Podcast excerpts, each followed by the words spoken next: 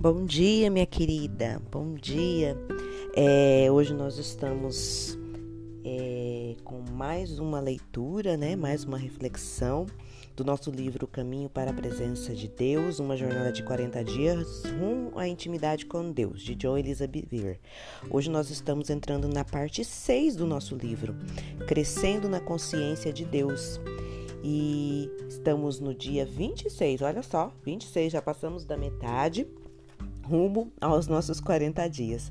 E o tema de hoje da nossa leitura é: qual é o padrão para a obediência? O seu ou o de Deus? Vamos à leitura então? Não julguem para que vocês não sejam julgados, pois da mesma forma que julgarem, vocês serão julgados, e a medida que usarem também será usada para medir vocês. Mateus 7, 1 e 2. Se julgarmos, seremos julgados.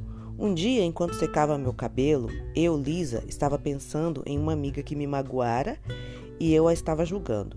Eu disse a mim mesma que sempre soube que ela era assim e que iria me manter longe dela. Essa pessoa me magoara repetidamente.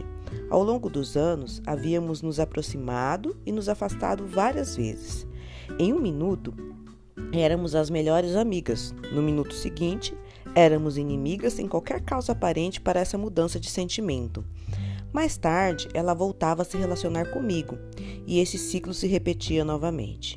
Uma coisa que sempre estava envolvida era a fofoca e decidi que finalmente a nossa amizade terminaria.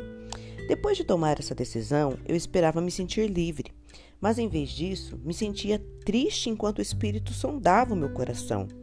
Defendi minha posição. Estou certa em julgá-la, ela é assim. Imediatamente senti o Espírito de Deus me questionar: É isso que você quer que eu diga a seu respeito? Fiquei perplexa. Afinal, eu não era o problema aqui. O que eu tinha a ver com isso? Eu estava falando sobre ela, o Espírito Santo continuou. Quando julga alguém, você está dizendo que essa pessoa nunca vai mudar e, portanto, você não precisa se reconciliar com ela. Se você a julgar, então terei de julgar você. Você quer que eu diga, Lisa, nunca vai mudar? O apóstolo Tiago escreveu: Há apenas um legislador e juiz, aquele que pode salvar e destruir. Mas quem é você para julgar o seu próximo? Tiago 4,12. Eu presumira conhecer o coração de outra pessoa, e quando a julguei, acabei me sentindo entristecida porque estava me colocando sob julgamento. Só Deus é o juiz, e ele não dividirá essa posição com ninguém. Eu conhecia os atos daquela mulher, mas podia apenas imaginar quais eram seus motivos. Embora eu pensasse saber todas as informações sobre a pessoa em questão, o que eu sabia, na melhor das hipóteses, estava incompleto. É importante observar que essa conversa nunca aconteceu fora da minha mente. Nunca pretendi expô-la publicamente, mas como promotora e juíza, eu a declarara culpada no tribunal tendencioso do meu coração. Quando vi a verdade, quis me arrepender, mas eu estava preocupada que o meu arrependimento pudesse me levar de volta a um relacionamento pouco saudável. Antes de orar, protestei: Deus é verdade, esse ciclo continua a se repetir. O Espírito Santo me encorajou mansamente. Eu não disse que você precisa ter comunhão com ela ou que sua avaliação estava totalmente incorreta, apenas que a sua reação está errada. Foi então que percebi que é possível estar certa e ainda assim errada. Eu precisava separar as atitudes dessa mulher dos seus motivos. Era razoável decidir que as atitudes dela eram motivo para eu ser cautelosa quanto a todas as nossas interações futuras.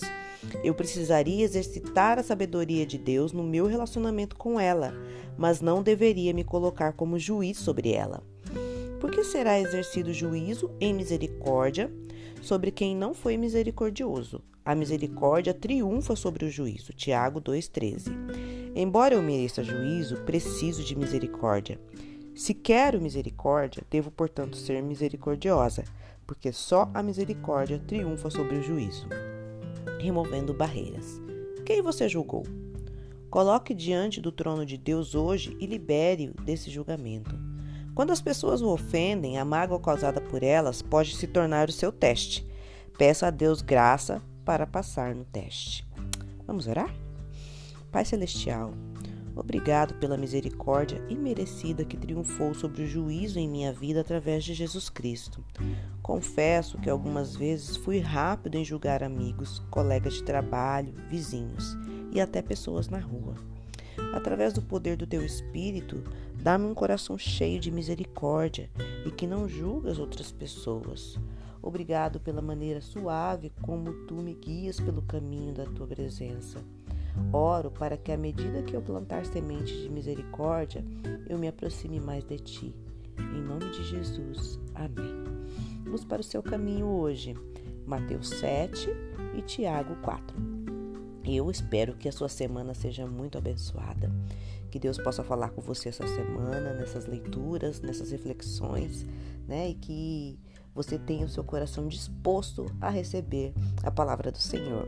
Um abraço e fiquem com Deus. Fiquem na paz.